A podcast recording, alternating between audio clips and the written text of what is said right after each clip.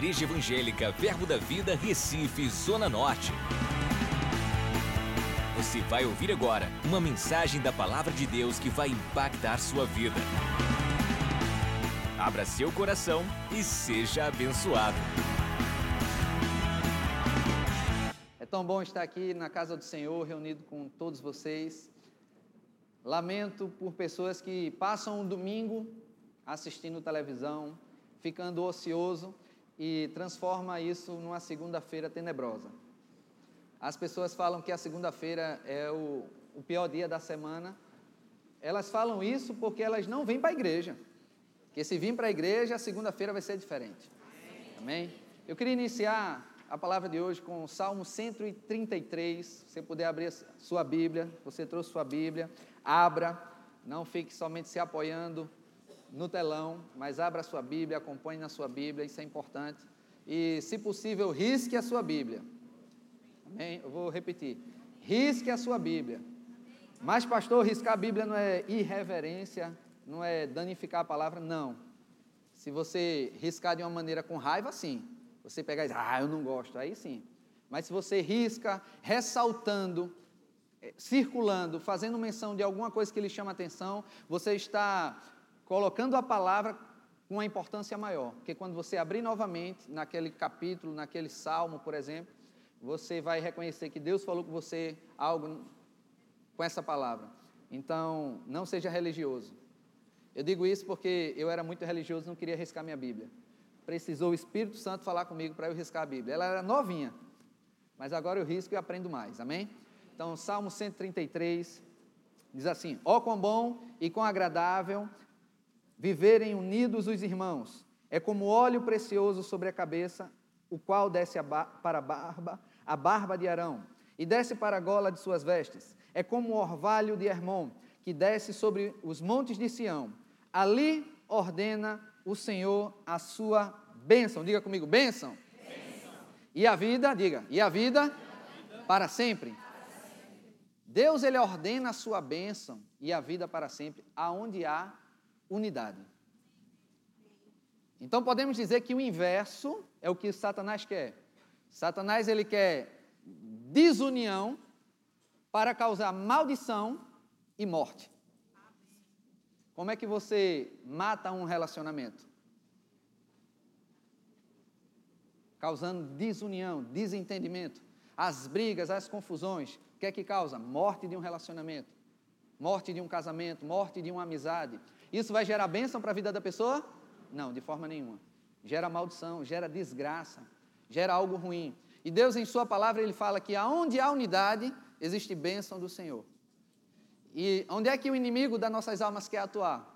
Na nossa unidade. Na sua casa, você com seu marido, você, no caso, mulher com seu marido, ou você, homem, com sua esposa, com seus filhos, com seus familiares, com seus amigos e amigas. O inimigo ele quer dividir. Existe uma estratégia de guerra, eu não sei se o nome é essa, é dividir e conquistar. Porque muitos guerreiros, muitas, sei lá, como é que posso dizer, é, unidades de guerras, elas sabem que quanto maior o número de um pelotão, o número de um exército, maior é a capacidade dele de vencer. Então, se você tem um menor número, então uma das estratégias é causar desunião naquele exército poderoso. Porque quanto menos unido ele tiver, menos coerência vai ter e mais derrota vai acontecer. E o diabo sabe que não pode com os filhos de Deus. O que é que ele vai fazer? Causar desunião, causar intriga, lançar discórdia, lançar dardos inflamados, como a Bíblia diz, dardos inflamados do maligno, para causar o quê? Nossa desgraça. Só que cabe a nós apagar esse dardo. Como? Com a palavra. A Bíblia diz que a palavra de Deus ela vai servir como um escudo para nós. Quando vier um dardo inflamado do maligno, nós devemos combater com a palavra. Nós somos tentados todos os dias. Eu vou repetir. Todos os dias nós somos tentados a criar uma inimizade, uma intriga, uma discórdia, se desentender com alguém. Quer pessoas do seu relacionamento, quer pessoas fora do seu relacionamento. É uma tentação que o inimigo quer, ele joga com isso. Mas o que é que você tem que fazer? Você não tem que engolir a isca de Satanás. Eu tive um, um episódio recente, quase que eu caía, quase que eu mordia, meu Deus do céu. mas deu vontade, viu? Eu estava voltando de bicicleta, estou andando um pouco de bicicleta, e o percurso era muito longe, para você ter ideia, de Jaboatão para cá. E logo no início, o pneu furou. Aí eu digo, meu Deus do céu, e agora? Pego um Uber, não pego, o Uber cabe a bicicleta, eu quero ir andando de bicicleta por causa da malhação, sabe? Ser fitness. Aí eu digo, o que é que eu faço? Já sei, eu vou remendar o pneu, comprar, comprar alguma câmara de ar, alguma coisa. Aí cheguei, fui, botei no, na internet 19 minutos de, de distância para a borracharia próxima. Aí eu digo, vou lá. E fui no caminho. Só que quando eu cheguei no caminho, o Espírito Santo ele é muito bom. Ele nos alerta, nos inclina para nos livrar de coisas que são difíceis. E a gente tem que reconhecer Deus em, em diversos momentos da nossa vida, na verdade, todos os momentos da nossa vida. E quando eu estava atravessando a rua, do nada eu olhei para o lado, quando vi uma borracharia. Eu digo, por que o Google não avisou? Aí eu fui na borracharia e vi umas bicicletas. Eu digo, pronto, ele conserta pneu de bicicleta. Fui lá, ele disse que para fazer o remendo ia custar um valor menor. Aí quando o rapaz tirou o pneu, ele disse, ó, oh, tá rasgado o pneu, vai furar novamente a tua câmara. Mas tem uma bicicleta aqui do dono da borracharia que o pneu está novinho, eu troquei agora recente. Eu disse, quanto é? Aí o dono disse, é tanto. Eu já tinha noção, sou comerciante, sei, tinha noção de valor do pneu, não era um valor tão justo, não era absurdo, mas não era tão justo. Então, eu tentei, como um comerciante, barganhar. Faça esse valor, vamos fazer o seguinte, nem eu nem você, aquela conversa, né, de negociação. Ele disse, não, não, se quiser assim. Aí eu propus uma segunda opção. Então, vamos fazer o seguinte, faça assim. Ele disse, ah, então não quero não, vá. Aí deu as costas, numa maior ignorância, é, então vai embora, uma coisa assim. Aí eu filho de Nabucodonosor, endemoniado de Gadara, né? Porque um crente não chama palavrão, né? De saduceu. Eu. Digo, sabe de uma coisa? Eu vou me embora dessa borracharia. Ele não vai ganhar dinheiro comigo. Eu pensando, né? Eu digo, mas eu preciso. Eu vou andando de bicicleta empurrando. Aí digo, sabe uma coisa? Olha, remenda, para dar o menor valor para esse abençoado, né? E eu lá, fervilhando, e eu pensando, quando ele remendar, eu fui embora, eu acho que eu vou soltar umas palavras doces para ele. Assim, é sério, Satanás, só jogando certo, mas eu sou crente. E olha que eu sou pastor, não posso fazer um negócio desse. Mas a vontade que vem é de estourar, de dizer algumas verdades, inclusive de dizer mentiras, né? E eu me segurei, eu digo, não, faça aí, fiquei lá quieto. E o, o, o bichinho do borracheiro querendo me ajudar. Ele, não, se preocupe não, eu vou dar um jeito, tal, não sei o quê. E ele sendo mais crente do que eu, né? E eu, tá, eu digo, sabe de uma coisa? Eu vou pisar no meu orgulho, eu vou dar o dinheiro mesmo que ele quer, vou fazer isso. Eu digo, ó, faz o seguinte, pode trocar, não tem problema não. Pode trocar. Aí ele disse, não, eu, é, se quiser eu faço isso. Não, não, pode, o preço dele não tem problema não, eu vou pagar. E eu fiquei lá, né? Eu digo, rapaz, que coisa, esse cara podia ter ajudado, né? Tranquilo. Quando, eu, quando ele trocou, eu disse, eu vou logo pagar. Aí disse, como é o nome do dono? Ele disse, é irmão. Ele, não, não é nada. Não é, não. Eu digo, irmão. Eu digo, olha, queria logo pagar você. Aí ele disse, foi quanto? Não, o valor que você pediu. Ele tá, foi lá, trocou. Eu digo, o senhor é crente, é? Se graças a Deus, e se vivo pela fé, que não sei o que. Uhum. E eu fiquei pensando, né? Eu digo, quase que eu engolia a seta, o dardo inflamado de Satanás, para criar um desentendimento com um irmão em Cristo. Sei lá se ele estava tendo um dia ruim. Sei lá se ele estava tendo pessoas lá que ele atendia que queria só subtrair dele. Então, eu podia muito bem criar uma discórdia lá. Dizer, ah, então fica para teu lado, eu vou para o meu lado e, e ir embora.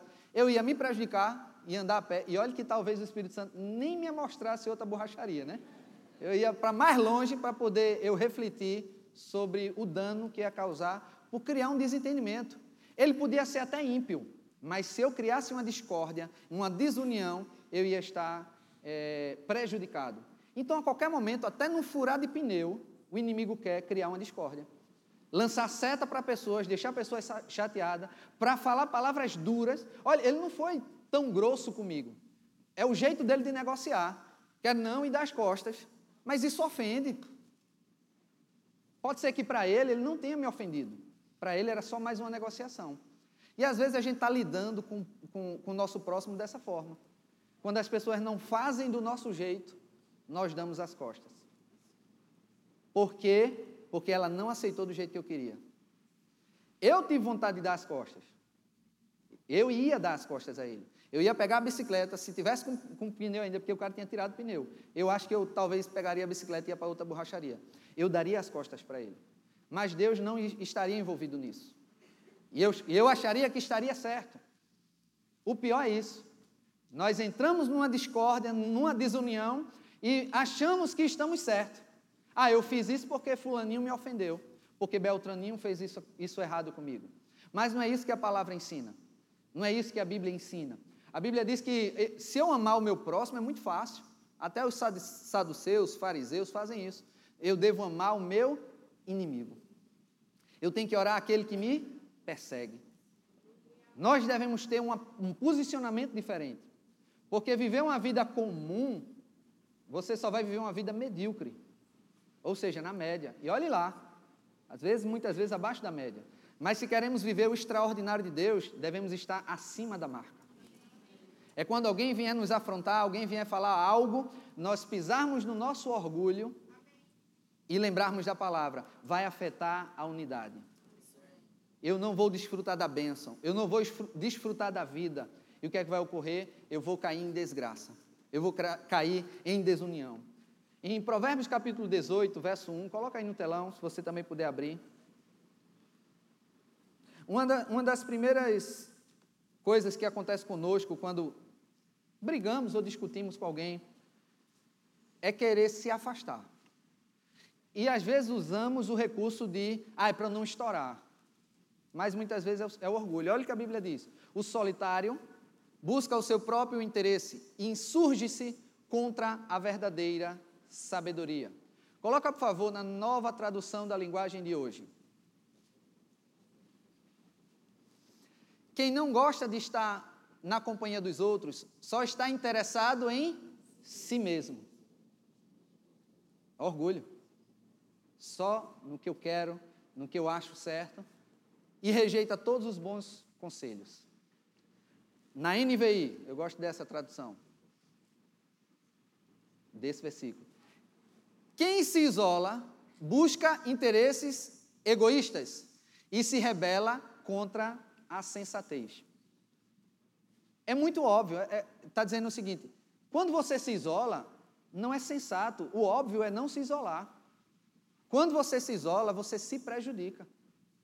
A Bíblia diz que você se rebela contra a própria sensatez, contra o bom senso. O bom senso é não se isolar. Mas o que é que a gente faz? Se isola. Quando se ofendemos com alguém da igreja ou, ou algum irmão, alguma liderança, qual é a primeira coisa que a pessoa faz? Se isola, não vem mais para a igreja. E acha que isso vai ser melhor para ela. Não. Pelo contrário, venha para a igreja. Mesmo se você for encontrar o abençoado aqui, é, mas eu não quero ver a cara dele, pastor. Quero nem, nem ver pintado de ouro. Pois venha.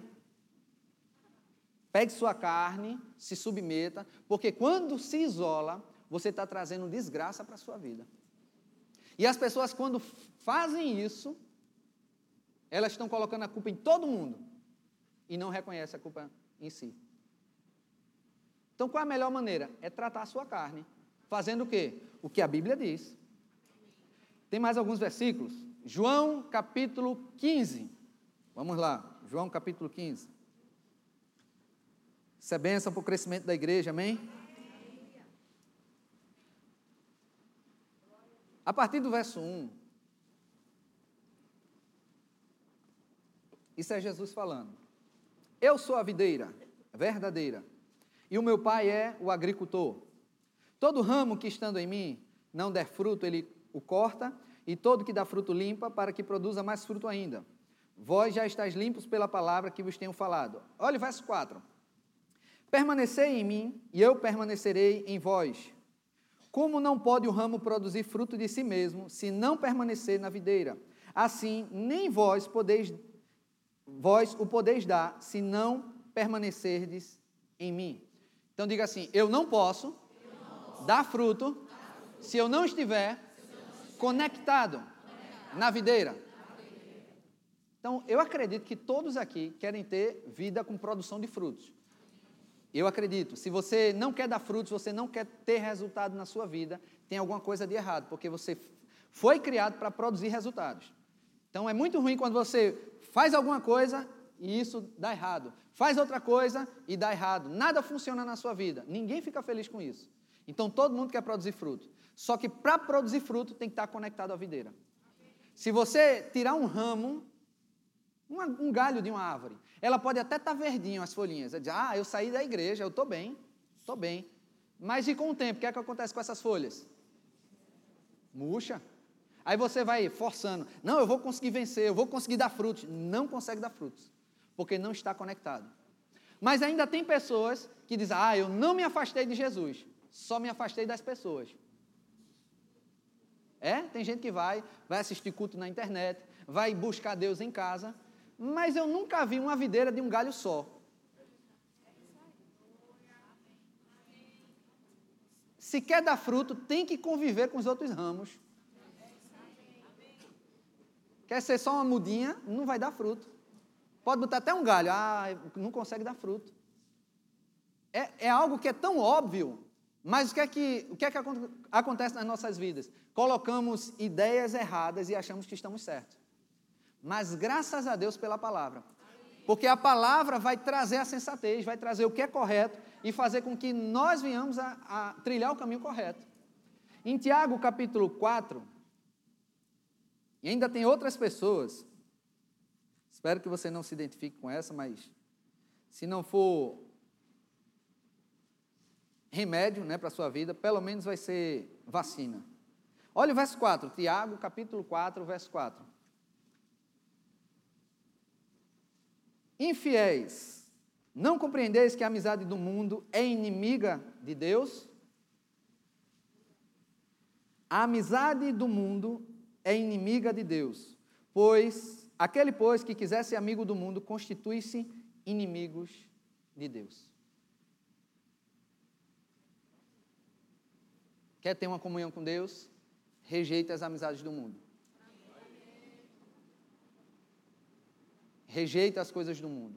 Se quiser as coisas do mundo, as amizades do mundo, você se coloca numa posição de inimigo de Deus. Existem pessoas, ah, eu tenho Deus no coração. E está com amizade no mundo. Então, ou a Bíblia está errada, ou a pessoa está falando coisa errada. Ela não tem Deus no coração, ela pensa que tem. Porque se você tem amizade com o mundo, você não pode ter amizade com Deus. É a mesma coisa eu chegar, eu, um homem casado, eu disse, ah, eu amo a minha esposa, e me relacionar com várias mulheres. Oi, tem alguma coisa errada. Não, mas eu amo minha esposa. Não ama não. Se amasse, ia ser 100% fiel. A pessoa pode falar algo de boca para fora, mas o que vale é o comportamento dela. A Bíblia diz que é, sobre tudo que você deve guardar, guarda o teu coração, porque dele procede as fontes de vida, as saídas da vida.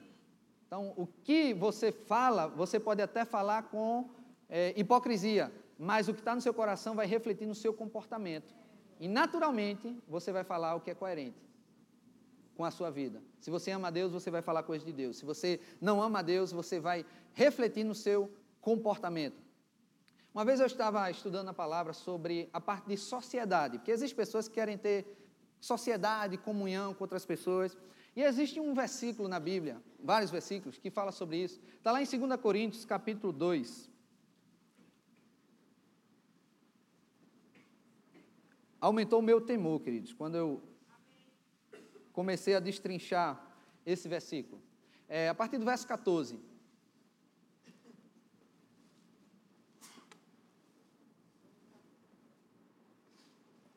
Segunda Coríntios, capítulo 6. 6. Verso 14. Isso. Não vos ponhais em julgo desigual com os incrédulos. Porquanto, que sociedade pode haver entre a justiça e a iniquidade? Ou que comunhão da luz com as trevas? Olha o que a Bíblia diz: não devemos nos colocar sob julgo desigual. Eu pedi para a mídia pegar uma imagem de julgo, que às vezes a gente sabe, fala tanto de julgo, mas é, não vivemos muito no campo. Mas coloca a imagem aí de um julgo. Chamam também de parelha de bois. Jugo é isso que fica nessa parte, no pescoço do boi, não sei, aquela parte de cima do boi. E é utilizado para arar a terra, para talvez fazer outras coisas. Como eu não sou do campo, eu vejo em filmes o que acontece. Mas, olha o que você observa: um aparelho que é colocado em um boi e em outro boi.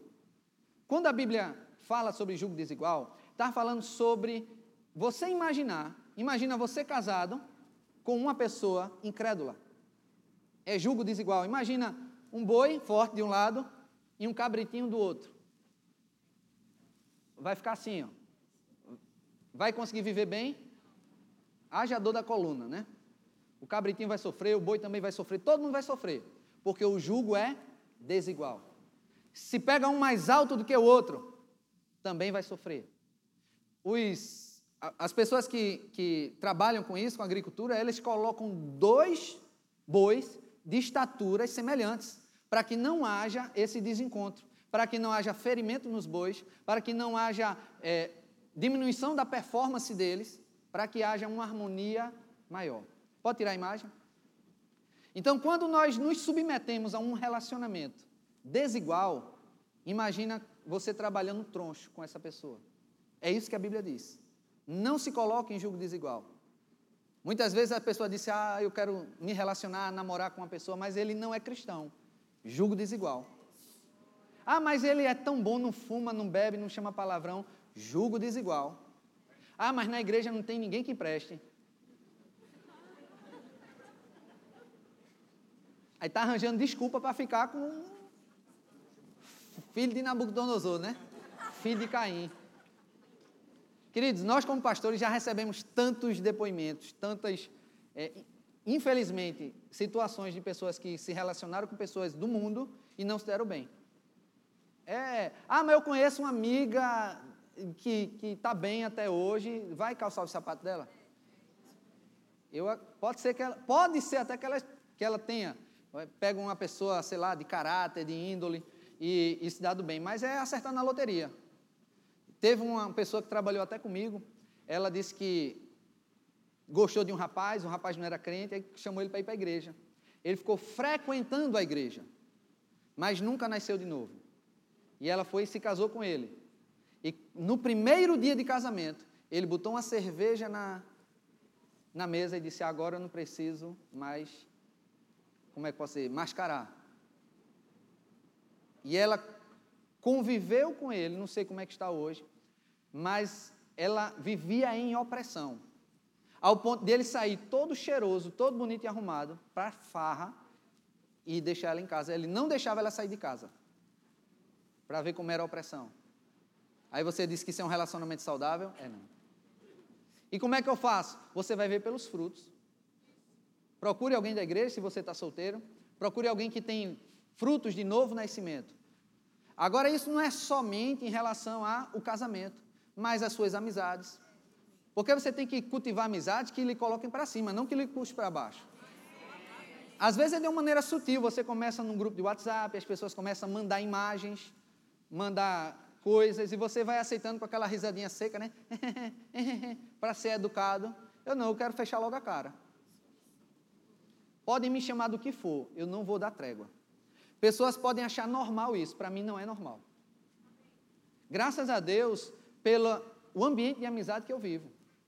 Uma das pessoas que nos coloca num nível lá em cima sobre relacionamento é Cristiana, a esposa do pastor. Ela é muito zelosa. Às vezes a gente pode achar, ah, não é nada demais, não é nada demais. Ah, vou dar uma carona a uma irmã que está precisando. Não é nada demais. É, já teve muitos problemas, problemas de adultério, porque essas amizades de carona começaram. Ela corta logo mal pela raiz. Ela disse, não, faço não. Lá no meu trabalho tem um, uma sessão lá de. Como é o nome? Ginasta laboral que a pessoa está trabalhando no computador e precisa fazer uns exercícios. No final tem uma tal de massagem. Aí o amiguinho que está com você, ou amiguinha, você dá massagem nela e ela dá massagem em você. Eu digo, opa, comigo não. Não, mas é besteira. Eu digo, para mim não é besteira não.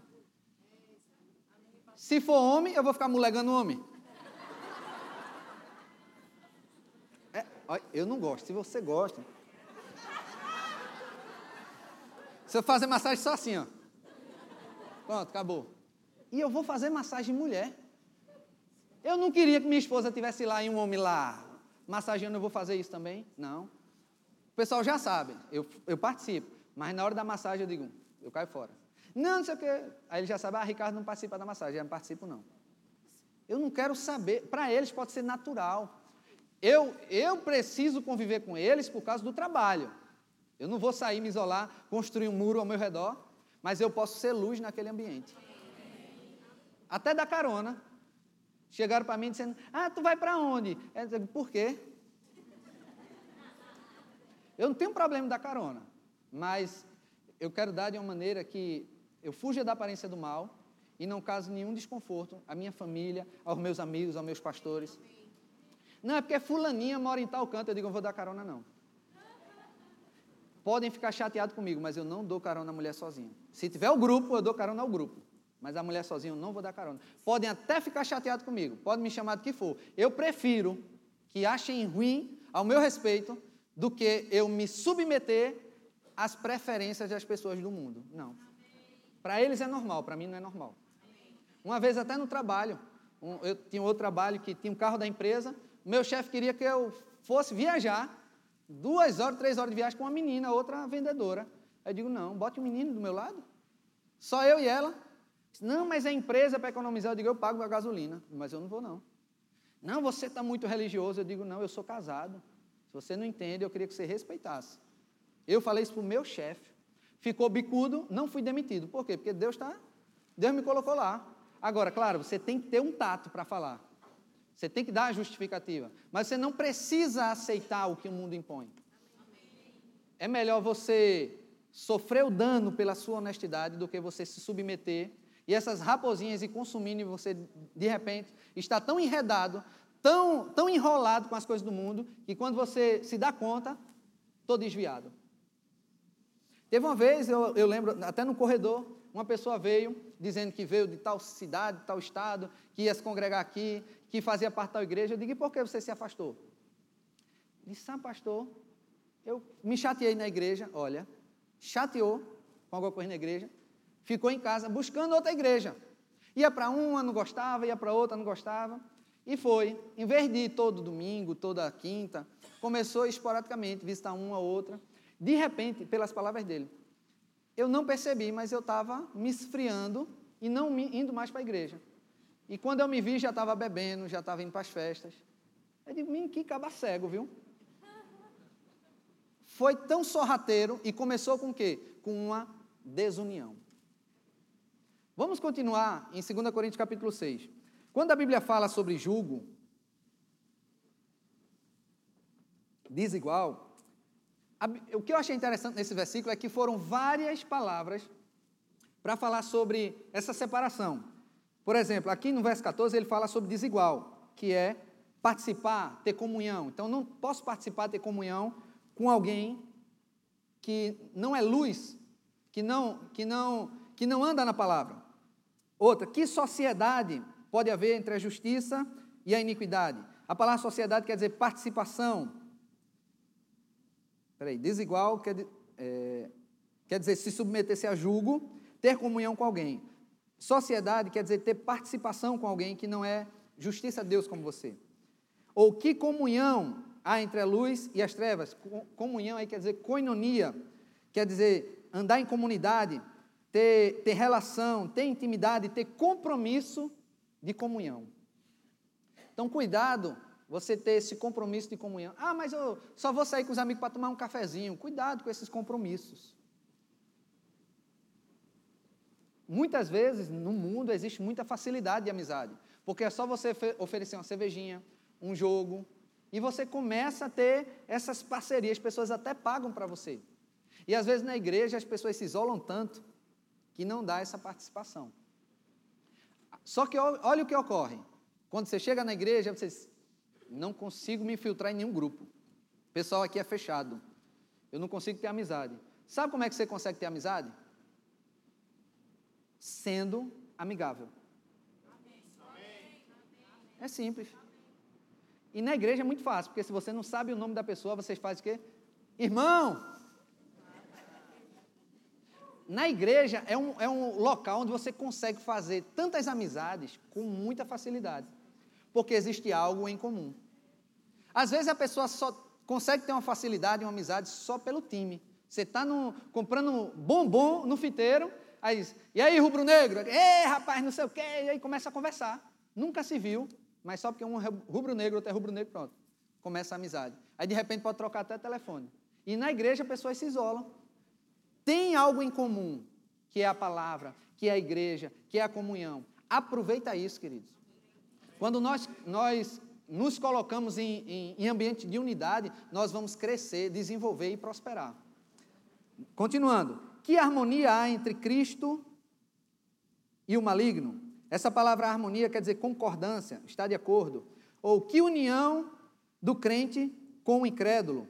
Ou seja, que porção, que cota, que participação de, do crente com incrédulo. Que ligação entre o santuário de Deus e os ídolos. Porque nós somos santuários de Deus vivente, como ele próprio disse: habitarei e andarei entre eles e serei o seu Deus, e eles serão o meu povo. Então a Bíblia é muito clara sobre com quem nós devemos nos relacionar.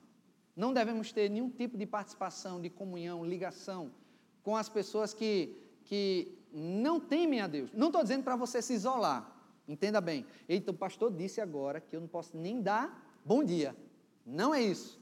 Eu estou dizendo é você criar um relacionamento de comunhão, intimidade com essa pessoa. Você vai poder falar com as pessoas, vai. Até para comprar o pão, você vai precisar ir lá na padaria comprar o pão de uma pessoa ímpia, você vai precisar. Não estou dizendo isso, ser extremista. Estou dizendo é você criar um, um relacionamento. E isso tem infiltrado muito nas igrejas, queridos. É muito sutil. Começa no trabalho, começa a amizade da faculdade. Às vezes os pais têm uma preocupação tão grande com os filhos. Meu filho vai para a faculdade, meu Deus do céu. E agora? Ele vai querer ir para as festas. Sabe por que os filhos vão para a festa? Porque começa a ter comunhão com as pessoas que não têm Deus como, como não tem um novo nascimento. Então, se você tem intimidade com Deus, você não vai querer ter intimidade com pessoas que não têm Deus. Então, pode entrar num trabalho, pode entrar numa ginástica que vai fazer massagem, mas você vai ter uma iniciativa, um posicionamento de se colocar como filho de Deus. Eu estou falando sobre relacionamento com pessoas, mas o, o principal de tudo é nós termos um relacionamento com Deus. Em Gênesis capítulo 1, eu acredito que é o verso 26, coloca aí.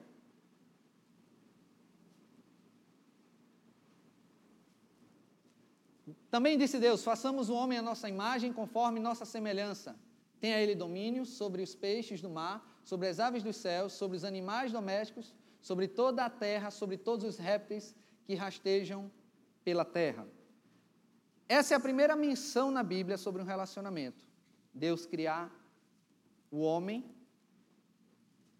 para ter relacionamento com ele. Em Gênesis capítulo 2, deixa eu abrir aqui, Gênesis capítulo 2.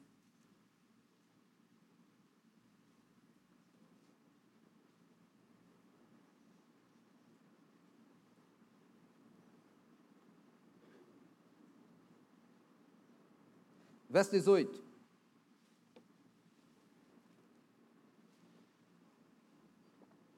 Disse mais o Senhor Deus: Não é bom que o homem esteja só. Far-lhe-ei uma auxiliadora que lhe seja idônea. Deus ele é tão ligado no relacionamento que ele criou o homem para se relacionar com ele. Também criou a mulher para se relacionar com o homem. E não foi por causa da mulher que Deus deixou de se relacionar com Adão. Deus continuava a ter relacionamento com Adão. O que foi que Satanás fez? Colocou a tentação de ele desobedecer a Deus para quebrar esse relacionamento. O que ocorreu, nós sabemos que houve a maldição sobre a terra, houve a morte espiritual de Adão. Por quê? Porque ele feriu um relacionamento. Existe outro exemplo de relacionamento, que é o relacionamento de Abraão, que é chamado o pai da fé. A Bíblia diz que Abraão era considerado amigo de Deus. E uma das coisas interessantes é que quando o relacionamento com Deus ele é tão importante, que ele não muda só a nós mesmos. Porque você pode ter um testemunho. Ah, pastor, depois que eu me converti, depois que eu aceitei a Jesus, depois que eu me relacionei com Deus, minha vida mudou. Não é só a nossa vida. No caso de Abraão, o relacionamento dele, a intimidade dele com Deus, sabe o que ocorreu? Houve uma mudança de várias gerações. Não só da descendência dele, como filhos naturais, mas todos nós, como filhos espirituais. A Bíblia diz lá em Gálatas que somos filhos de Abraão pela fé, por causa de um relacionamento com Deus. Da mesma forma, quando quebramos esse relacionamento com Deus, nós perdemos as bênçãos que estão agregadas no relacionamento com Deus. Por isso que nós devemos priorizar. A primeira coisa é Deus em nossa vida. Às vezes nós queremos só chegar na igreja e só ter um momento de clube social. Não, queridos. Devemos ter relacionamento com Deus. Quando você sai da igreja, na sua casa, relacionamento com Deus. No seu trabalho, relacionamento com Deus. Existe uma característica interessante de Abraão no relacionamento, é que quando Deus falou, sai da tua terra, da tua parentela, e vai para uma terra que eu te mostrarei, o que foi que Abraão fez? Ah, não, Deus, eu vou ficar. Ele obedeceu Deus cegamente, ou seja, pela fé. Obedecer Deus pela fé é você não saber o que pegar e ver, não sabe o que está mais adiante, mas se Deus mandou, eu vou fazer. Isso é andar pela fé, é você acreditar sem ver. E às vezes a gente quer fazer o contrário com Deus, né? Deus primeiro me mostra, para depois eu dar o passo. Num relacionamento com Deus, primeiro você obedece, depois você vê o resultado. Um outro ponto do relacionamento de Abraão com Deus, eu vou, eu anotei essa, essa passagem, deixa eu abrir aqui. Está lá em Gênesis capítulo 12. Vamos abrir lá em Gênesis capítulo 12.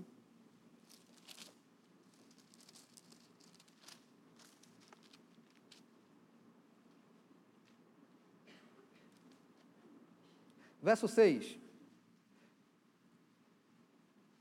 Vou ler a partir do 4. Partiu, pois, Abrão, como lhe ordenara o Senhor, e Ló foi com ele. Tinha Abrão 75 anos, quando saiu de Arã. Levou Abrão consigo a Sarai, sua mulher, e a Ló, filho de seu irmão, e todos os bens que haviam adquirido, e as pessoas que lhe acresceram em Arã, partiram para a terra de Canaã e lá chegaram. Verso 6. Atravessou Abrão a terra de Siquém, até o carvalho de Moré. Nesse tempo, os cananeus habitavam na terra. Apareceu o Senhor Abraão e lhe disse: Darei à tua descendência esta terra. Ali edificou Abraão um altar ao Senhor. Deus, Abraão edificou um altar ao Senhor naquela terra. No verso 8 diz assim: Passando dali para o monte ao oriente de Betel, armou sua tenda, ficando, ficando Betel ao ocidente, de Ai ao oriente. Ali edificou um altar ao Senhor e invocou o nome do Senhor. E mostra em outras palavras que aonde Abraão chegava, ele invocava o nome do Senhor. Ele não deixava Deus isolado. Ah, eu só quero Deus quando eu preciso. Na primeira vez, Deus, apareceu a Abraão e falou com ele. Ah, ele edificou o altar. Mas na segunda não diz que Deus apareceu. Ele foi lá e edificou um altar e adorou o Senhor, edificou e, e invocou ao Senhor. E uma das características do relacionamento com Deus é você viver pela fé e a outra é você sempre adorar ao Senhor. Quando nós colocamos gratidão na nossa, no nosso, na nossa boca, nós estamos é, atraindo o favor de Deus. Mas quando estamos murmurando, nós não estamos reconhecendo Deus. Toda vez que nós reclamamos, nós afugentamos. E toda vez que nós bendizemos, quando nós nos alegramos, quando nós é, colocamos ações de graças, nós estamos reconhecendo a bondade de Deus na nossa vida. Não quero colocar condenação, culpa, só quero trazer instruções de que esse posicionamento tem que partir de nós. Quando nós colocamos ações em nossas vidas, todo o nosso destino ele é alterado.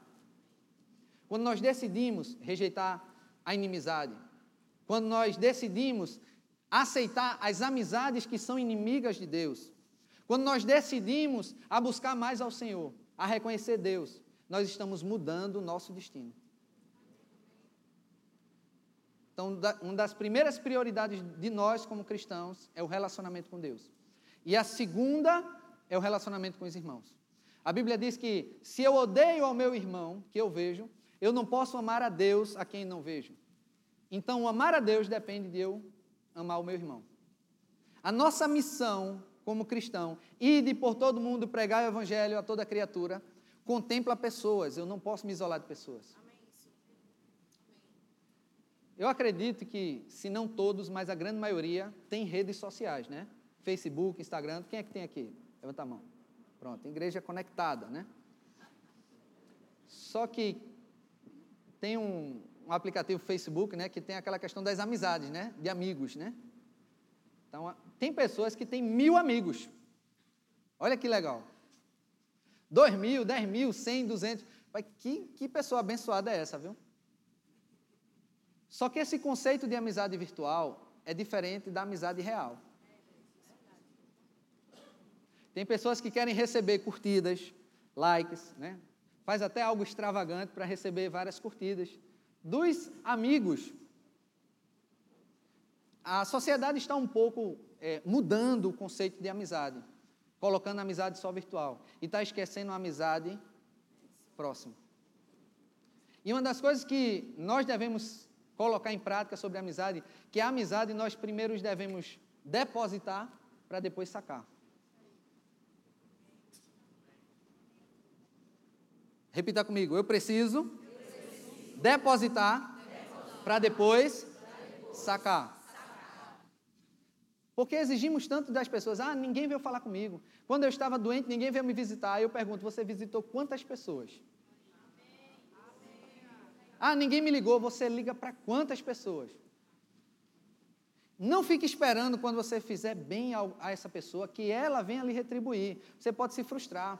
Mas saiba que quanto mais bem você semeia, mais você vai colher independente se é aquela pessoa ou não. Aquele borracheiro que estava remendando um pneu, ele estava dando uma lição de moral. ele dizendo que foi para o Rio de Janeiro e o patrão, ele estava trabalhando numa empresa e o patrão demitiu todo mundo. E ele ficou na rua. E ele, como pernambucano, numa terra distante, não tinha para onde ir. Um outro pernambucano que nem conhecia ele, sabia que ele era pernambucano, trouxe para dentro da casa dele, um desconhecido. Ele disse que ficou tão grato, tão grato, que o sentimento dele é de fazer bem às pessoas. Ele disse, por isso que eu gosto de ajudar as pessoas. Esse meu patrão, o irmão, ele não gosta não, mas eu procuro fazer isso porque eu sei que um dia eu posso precisar e alguém me ajudar. Nós devemos fazer isso, não é fazer pelo interesse. Ah, só vou ajudar Beltrano porque ele vai me ajudar. Às vezes nós estamos como aqueles vendedores. A imagem de vendedor é tão feia, muitas vezes. Por quê? Porque ele só quer ser ajudado. Compre meu produto, compre meu produto, compre meu produto, compre meu produto. Tem as amizades, oferece para todo mundo. E fica chateado porque aquele amigo não comprou dele. Eu digo, oi, tu fizesse o que por ele? Você está com produto? Dê seu produto também. Você só espera que as pessoas comprem. Mas por que não ser a bênção também para a vida das pessoas. O que eu estou achando interessante é que existe uma estratégia tão, tão poderosa, que é bíblica, e estão usando no marketing, que é o quê? A lei da semeadura. Eu vou lhe dizer o que é para você, você entender. Sabe aqueles blogueiro, vlogueiro, que dá informação? Sei lá, pega um nicho aí, sei lá, é, advocacia. Aí ele vai dar várias dicas de advocacia, vai isso, aquilo, de graça para todo mundo. Só que existe desse grupo pessoas que vão comprar algo a ele que ele vai oferecer. Mas antes dele colher esse fruto, ele deu para 100, para 10 comprar. Só que às vezes a gente quer oferecer a 10, para 10 comprar, e só isso, não dá nada para ninguém. Não, nós devemos usar a lei da semeadura, fazer o bem ao próximo, ser amigável com os outros, ser disponível, o fato da gente não, não estar disponível, nós estamos impedindo das pessoas se conectarem a gente.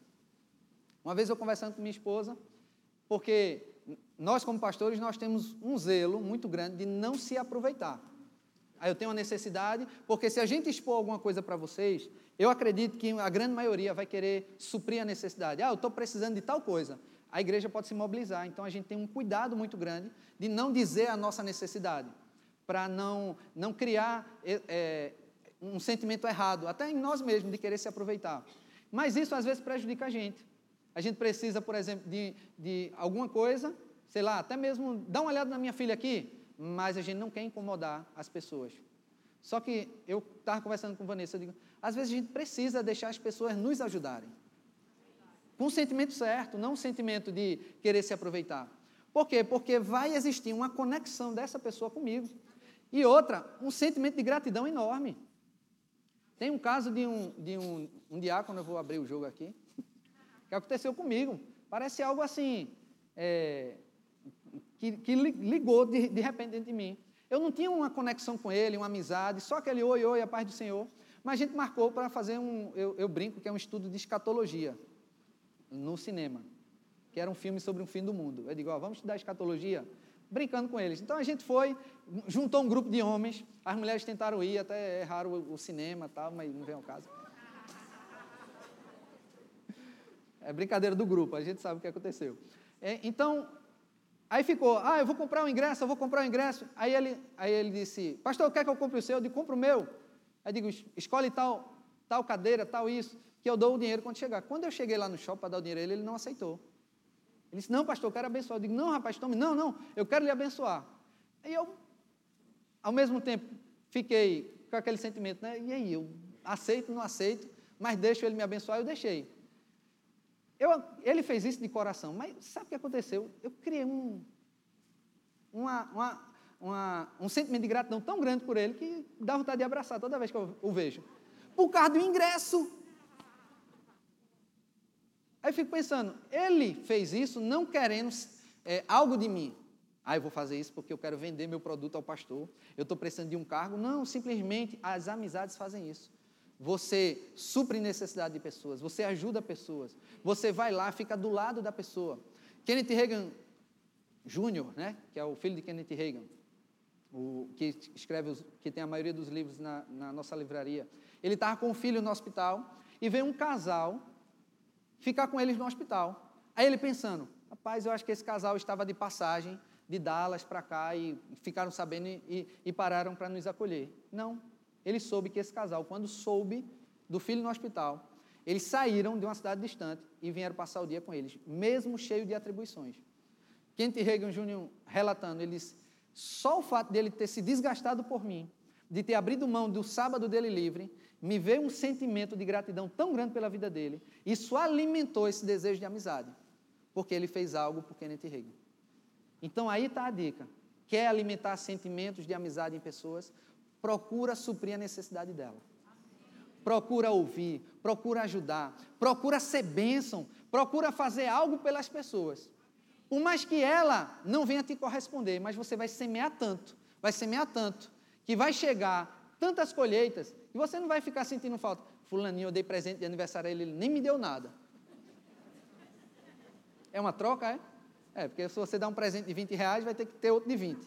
Se é de 30, não é melhor dizer, tu não dá no meu, não dou no teu presente. Para ninguém gastar. Você não dá presente de aniversário para receber o outro. Você dá presente porque gosta, você está semeando amizade. Você, você quer causar essa conexão, essa empatia com as pessoas. Isso é uma fórmula de você se conectar a pessoas. E a igreja tem um projeto maravilhoso. Qual é o nome desse projeto? Conectados em família. Às vezes você vai dizer, mas eu vou fazer o que lá? Simplesmente estar lá. Ah, eu não conheço ninguém. Se infiltra. Não está abrindo a casa? Não está abrindo o espaço? Vai lá, se amostra. Não fique escondido. Aproveita, não perde essa oportunidade. Porque às vezes você pode não ter amizades aqui, mas uma amizade nesse grupo pode fazer com que você potencialize a sua vida de uma maneira extraordinária. E ainda vou dizer mais: existem pessoas nesse grupo que precisam de você para poder crescer olha você ser resposta na vida de pessoas. Isso é Deus movendo essa igreja para o crescimento. Porque aonde há unidade, Deus, Ele ordena a bênção. Queria chamar o grupo de música. Então existe uma oportunidade tão grande que a igreja está colocando para a membresia, que é estarmos unidos, conectados. Esse sentimento de amizade, ele gera um vínculo, um vínculo maravilhoso, um vínculo forte. Quando nós temos pessoas, amigas, junto de nós, sabe o que, é que vai acontecer? Não vai haver falta. Como assim, pastor? É, se você tem amigos e você ele souber que não tem comida na sua casa, sabe o que, é que seu amigo faz? Junta para conseguir uma cesta básica para você. Você não vai ter desemprego. Como assim, pastor? É. Se você tem uma rede de amigos, ele saber que você está desempregado, ele vai querer indicar você para várias pessoas. A maioria dos empregos não é por causa do seu currículo. Sabia disso? É por causa da indicação. Quer ter mais gente lhe indicando? Crie um, um vínculo maior de amizade. E o terceiro, você não vai sofrer com os inimigos. Pessoas podem lhe perseguir, problemas de justiça, sei lá, qualquer coisa. Mas se você tem um grupo de amizade, eles vão se juntar. É feito um time de futebol. Você já viu quando um jogador recebe uma, uma lapada forte, os outros se juntam para querer proteger? Se você tem irmãos e se algum quisesse lhe afrontar, seus irmãos iam estar junto. Estou dizendo no sentido da violência, mas estou dizendo no sentido de ajuda. Porque quanto mais amizade você tem, se alguma afronta vier, vai ter pessoas unidas para poder lhe levantar. E eu queria fechar com esse exemplo. Eu estava estudando a história de Martin Luther King. Para quem não sabe, ele foi o, o, o que causou a. Acabou com. Não sei se pode dizer a palavra acabou sobre preconceito racial, ele foi o líder para acabar com a desagregação dos negros nos Estados Unidos. Isso impactou o mundo todo. E começou com uma senhora que estava no ônibus. E ela estava sentada no meio do ônibus que era permitido para os negros. Os negros só sentavam atrás ou no meio se tivesse vaga. E chegou um branco e o motorista disse: Os negros que estão no meio do ônibus se levantam para dar espaço aos brancos. E alguns se levantaram, mas ela estava cansada, ficou. E tinha vaga suficiente para os, bancos, os brancos que estavam. Então o motorista chegou e disse a ela: Você está me desobedecendo, vou chamar a polícia. Ela disse: Mas tem vaga para eles. Ele: Não, você tem que se levantar e ficar em pé. Por que você faz isso conosco? Aí ele chamou a polícia, a polícia prendeu ela, só que a comunidade ficou sabendo. E essa mulher era uma mulher que ajudava muitas outras pessoas. Ela tinha, ela tinha um vínculo de amizade tão forte ela costurava até vestido de debutante para as mulheres ricas. Ela ajudava a dar sopão. Ela fazia muita coisa, ela era costureira, ajudava muitas pessoas. Então, quando a comunidade soube, o vínculo de amizade dela foi tão grande que até advogado branco estava protegendo ela. Os negros se juntaram e fizeram um boicote, não andaram de ônibus durante alguns dias e a empresa teve um prejuízo financeiro grande, porque a empresa de ônibus é que estava determinando lá que os, os negros só podiam sentar ali. Então, a pessoa que semeou muito, quando aconteceu uma afronta para ela, muitos se reuniram e protegeram ela. Só que para ela alcançar esse estágio, ela precisou se sacrificar. Ela precisou se doar. E o que foi que Jesus fez? Para conseguir trazer a amizade do homem com Deus. Porque quando houve o pecado, houve uma separação do homem com Deus. Jesus Cristo, ele se sacrificou para colher essa amizade. Hoje nós somos amigos de Deus. Não somos somente servos, mas somos filhos e amigos de Deus. Por causa do sacrifício do, do Filho de Deus. Não foi porque você não vem para Deus porque está com medo do inferno, mas por causa da obra de Jesus. E nós devemos seguir esse exemplo de Jesus. Não valíamos nada, mas ele foi e sacrificou por nós. Então pode ter pessoas no seu vínculo de amizade que você está separado dessa pessoa. Se sacrifica por ela, se doa, se reconcilia. Quem errou foi Adão, não foi Deus. Mas foi Deus que foi lá e se reconciliou. Quem errou nesse relacionamento que você está com problema? A pessoa ou você? Se foi você, está na cara que você tem que ir lá se reconciliar. Ah, mas foi a pessoa, pastor. Faça como Deus. Mesmo estando certo, vai lá e se reconcilia. E se reconciliar não é passar na cara, dizendo: Ó, oh, você me magoou, me machucou, você foi uma desgraçada para mim. Não é lançar em rosto, é se humilhar para Deus exaltar.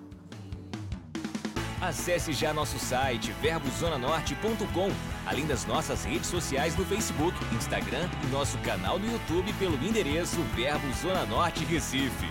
Ou entre em contato pelo telefone 81 30 31 5554 e seja abençoado.